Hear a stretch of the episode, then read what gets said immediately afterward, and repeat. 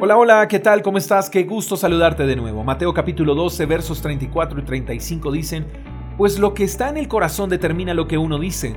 Una persona buena produce cosas buenas del tesoro de su buen corazón, y una persona mala produce cosas malas del tesoro de su mal corazón. Nuestras palabras son nuestra carta de presentación. De nada nos sirve lucir bien, vestir de manera glamurosa, oler muy bien, comer en los mejores restaurantes, vivir en el mejor sector si nuestras palabras no son palabras de vida. ¿Por qué palabras de vida? Porque las palabras tienen el poder de dar vida o de impartir muerte. ¿Estamos dándole vida a nuestras vidas con lo que decimos? ¿Estamos dándole vida a nuestras familias con lo que sale de nuestras bocas? ¿Estamos dándole vida a otros con nuestras palabras? El depósito de nuestras palabras es nuestra mente. Allí están guardadas cada una de las palabras que expresamos a diario. Allí reposan las palabras que decimos cuando estamos eh, de buen ánimo y cuando estamos enojados. La pregunta que quiero hacerte hoy es, ¿con qué estás alimentando tu mente? ¿Sabías que nuestras mentes se alimentan de todo lo que vemos y oímos? Entonces, ¿quiénes son las personas que te rodean? ¿Qué estás viendo? ¿De quién estás aprendiendo? ¿Qué estás viendo en la web o en la televisión? ¿Qué estás leyendo? Porque todas esas cosas determinarán tus palabras. Y una persona saludable produce cosas saludables de su saludable corazón.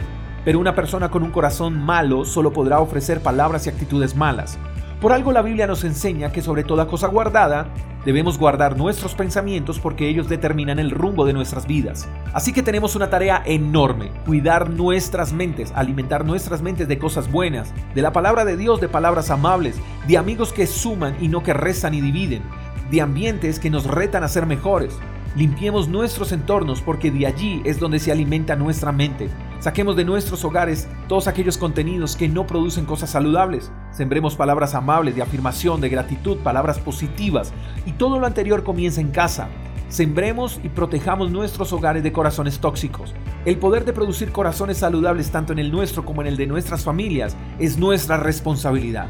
Todo lo que se diga de manera privada y dolorosa en casa se expresará de manera intencional en público.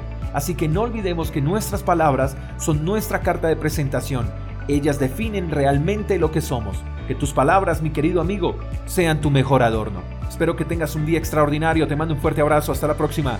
Chao, chao. Gracias por escuchar el devocional de Freedom Church con el pastor J. Echeverry. Si quieres saber más acerca de nuestra comunidad, síguenos en Instagram, arroba Freedom Church.